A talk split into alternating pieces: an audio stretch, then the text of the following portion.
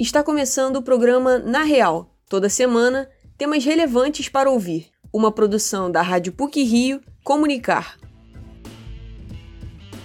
Com 32 países participantes, começa neste domingo, no Catar, a 22ª edição da Copa do Mundo de Futebol. O jogo de abertura será entre o país sede e o Equador, à uma da tarde, horário de Brasília. Será a primeira vez que um país do Oriente Médio vai receber o evento. Este é um dos assuntos do programa de hoje. Vamos falar também sobre a empresa júnior da PUC Rio, que este ano completa 27 anos e capacita estagiários e diretores para o mercado de trabalho. Fique com a gente!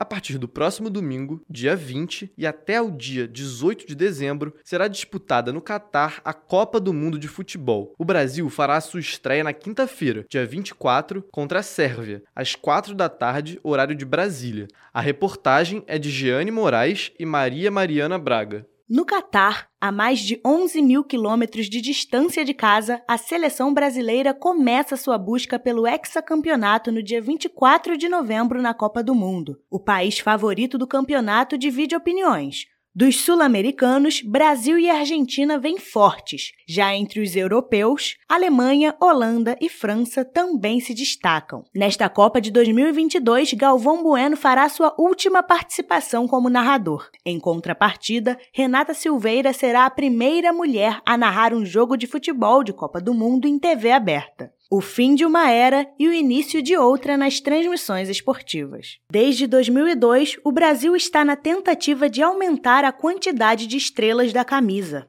Para este ano, o jornalista e doutorando do Departamento de Comunicação da PUC Rio, Roberto Falcão, está otimista. Ele considera que, apesar das dificuldades, o time tem chances de vencer principalmente com a ausência de grandes campeões como a Itália, que foi desclassificada pela Macedônia do Norte nas eliminatórias do torneio. Mesmo com as vantagens, Roberto Falcão acredita ser imprevisível o desempenho dos países sul-americanos contra os europeus, por conta da baixa frequência de confrontos entre eles. Os europeus, infelizmente, se fecharam de um tempo para cá, fazendo a Liga das Nações, e jogam muito entre eles. O fato de jogarem entre eles e jogarem pouco com a gente faz com que a gente não tenha é, muita noção como seriam confrontos de sul-americanos contra europeus. Por outro lado, assim como aconteceu com a Copa na Rússia, o país sede desse ano vive conflitos em seu cenário social. Eles recebem críticas relacionadas às condições de trabalho, principalmente dos estrangeiros contratados para as obras da Copa do Mundo. As denúncias de horários de trabalho excessivo e jornadas durante calor extremo não passaram despercebidas. A falta de direitos das mulheres e a cultura de homofobia também são temas que têm sido discutidos pelos turistas.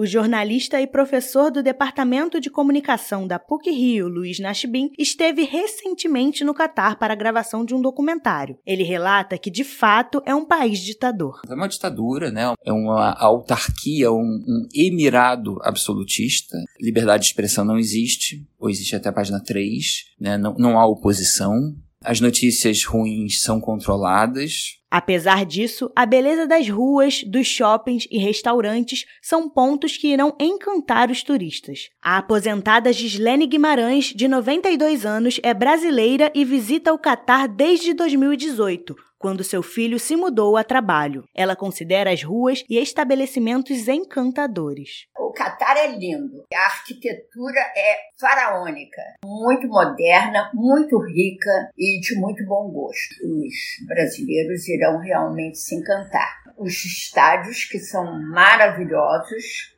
as mesquitas, eu acho que eles vão vão passar um mês muito, muito alegres no Catar. A não ser que saiam fora da lista que os árabes já fizeram para os visitantes. Se eles cumprirem as regras do país, vai dar tudo certo. Entre as regras divulgadas e estabelecidas como um manual não oficial dos torcedores estão a proibição do consumo de álcool e o cuidado com as demonstrações de afeto em público. Com o descumprimento dessas regras, os viajantes terão punições, como deportação ou até mesmo prisão. Já as relações homoafetivas são rigorosamente proibidas. Além disso, os looks selecionados para a viagem devem ser comportados. Os homens não podem deixar as coxas e peitoral à mostra. Já as mulheres terão que deixar em casa as peças consideradas decotadas, curtas, justas e transparentes. Afinal, fica a dúvida: os estrangeiros que irão se adaptar à cultura do Catar ou o país que vai ceder aos costumes dos turistas? Jeane Moraes e Maria Mariana Braga para o Na Real.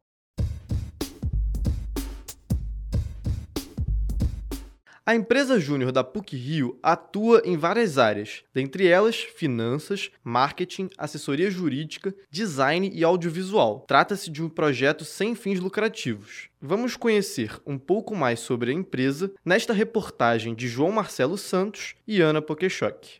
A empresa júnior da PUC Rio, a EJ, é uma associação sem fins lucrativos, gerida por alunos da universidade, onde são preparados para o mercado empresarial. Fundada em 1995 com o nome Projeta Júnior, foi idealizada pelos então estudantes da PUC-Rio, Silvério Zebral e Bruno Lessa. Eles usavam uma mesa no campus, ao lado de um orelhão, para entrar em contato com possíveis clientes e vender os serviços de consultoria. Atualmente, ela tem duas salas. Uma está localizada no Pilotis do Prédio Leme e a outra no Instituto Gênesis. A empresa tem 38 sócios, além de uma equipe formada por alunos de diferentes cursos o que permite que os projetos tenham pontos de vista ampliados. O grupo é dividido entre consultores, que são responsáveis por realizar pesquisas para as propostas e desenvolvê-las, e gerentes, que fornecem feedbacks e auxiliam os consultores nos trabalhos. A empresa júnior tem seis áreas: finanças, marketing e assessoria, jurídico, design, audiovisual e processos. Existem quatro setores na empresa júnior, que são responsáveis por organizar e administrar demandas internas. São eles o setor de marketing, de projetos, administrativo financeiro e o de pessoas. O setor de marketing é responsável por informar o posicionamento e os valores da organização por meio das mídias sociais. O estudante de administração da PUC Rio, João Vitor Fernandes, é diretor de marketing da empresa. Ele fala sobre os serviços da EJ com os stakeholders, que são um grupo ou organização interessada nas ações. Como eu sou diretor de marketing da empresa Júnior, eu tenho uma série de responsabilidades, mas a minha responsabilidade central é divulgar, mostrar o posicionamento, a missão, os valores e principalmente falar sobre os nossos serviços, divulgar para os nossos stakeholders. E stakeholders nada mais são do que as partes interessadas. Então, tanto aqueles alunos que querem fazer parte da empresa, participar do processo seletivo, se desenvolver aqui dentro, se tornar um sócio, quanto também aqueles potenciais clientes que têm vontade de contratar a empresa júnior que presta um serviço de consultoria. Já foram realizados mais de 1.100 projetos com marcas de diversos perfis. João Fernandes comenta sobre as consultorias que eles realizam, com diferentes serviços de comunicação visual da marca e produção audiovisual além de prestar essa orientação no âmbito de gestão e comunicação para qualquer tipo de empresa. A empresa Júnior presta serviços de consultoria no âmbito de gestão e comunicação para qualquer tipo de empresa, seja ela de pequeno, médio ou grande porte, a gente está à disposição, até mesmo aquelas pessoas ou empresas que têm uma ideia e quer tirar do papel, a gente pode prestar e quer prestar serviços para todo mundo. A empresa júnior tem uma remuneração indireta, ou seja, o pagamento que os estagiários recebem vem dos projetos que realizam. O diretor de marketing conta que o que os alunos recebem vem em formato de cursos, palestras e workshops. A empresa Júnior é uma empresa completamente autossustentável, então todo o nosso caixa, todo o nosso dinheiro vem dos projetos que a gente realiza. E, consequentemente, a gente não recebe nenhum tipo de salário, a gente não recebe dinheiro. O que a gente recebe é uma remuneração em formato de cursos, palestras, workshops e outras coisas que nos desenvolvem tanto em hard quanto soft skills. Todos os projetos são supervisionados e assinados por professores orientadores da PUC Rio, que ficam à disposição para ajudar os estagiários com as novas metodologias, tirar dúvidas, complementar e elevar o nível da consultoria. Ana Pokechok e João Marcelo Santos para o Na Real. E, para finalizar o Na Real de hoje, algumas pílulas sobre o que foi ou será destaque nas mídias. Pílulas da semana. As passarelas da famosa São Paulo Fashion Week vão estar cheias essa semana, e o público, como anos não acontecia, disputando espaço para ver os desfiles. Isso porque o evento que começou nessa quarta-feira e vai até domingo marca o retorno da quase totalidade dos desfiles presenciais, depois de duas edições com coleções em forma de filmes digitais por conta da pandemia. Mais de 2 milhões e 400 mil alunos de todo o país participaram do primeiro dia do Exame Nacional do Ensino Médio no último domingo, dia 13. Os estudantes responderam 90 questões de linguagens e ciências humanas e produziram uma redação cujo tema era Desafios para a valorização de comunidades e povos tradicionais do Brasil. O número de inscritos para o Enem de 2022 é de 3 milhões e 400 mil, o segundo menor desde 2005 e a taxa de abstenção do primeiro dia de prova foi de 26,7%. Os alunos farão a segunda parte do exame no próximo domingo, dia 20 de novembro, quando serão aplicadas as provas de matemática e ciências da natureza. O Grammy 2023 anuncia sua lista de indicados e a famosa Beyoncé vira recordista como artista mais indicada da história. A lista da 65ª edição foi anunciada essa semana e será entregue no dia 5 de fevereiro de 2023 em Los Angeles, nos Estados Unidos. A cantora foi indicada em 10 categorias para o ano que vem, inclusive em três dos prêmios principais, de melhor álbum, melhor canção e melhor gravação. No total da carreira, Beyoncé tem 88 indicações. Além dela, artistas artistas como Anitta, Adele, Harry Styles, Doja Cat e muitos outros foram indicados a diversos prêmios.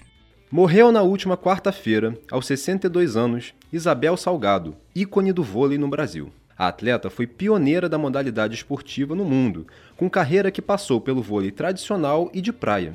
Isabel disputou duas Olimpíadas com a seleção brasileira, a de Moscou, em 1980, e a de Los Angeles, em 1984. Apesar de não ter sido vitoriosa nessas ocasiões, conquistou seis medalhas em torneios mundiais. Ela foi a primeira atleta brasileira a atuar numa liga estrangeira, em Modena, na Itália, em 1980. Isabel Salgado morreu em decorrência de um quadro de síndrome aguda respiratória do adulto, SARA. A lenda do axé Margareth Menezes e a atriz Lucélia Santos foram anunciadas nesta segunda como integrantes do Grupo de Trabalho da Cultura no Gabinete de Transição do Governo Federal. O anúncio foi feito por Geraldo Alckmin, vice-presidente eleito, e que coordena os trabalhos até a posse de Lula em janeiro. Outros nomes também foram anunciados e há a expectativa de que o Ministério da Cultura seja recriado na gestão petista. Quem também faz parte da equipe de transição do novo governo é o doutor em Ciências Políticas e professor da PUC-Rio, Luiz Manuel Rebelo Fernandes. Fernandes. Por hoje é só. Esse episódio foi apresentado por Danilo Akel com pílulas de Sofia Harper e João Marcelo Santos e edição sonora de Ana Pokeshock. O programa Na Real tem supervisão e edição do professor Célio Campos. Lembramos que a Rádio PUC faz parte do Comunicar, que é coordenado pela professora Cristina Bravo. Até a próxima semana.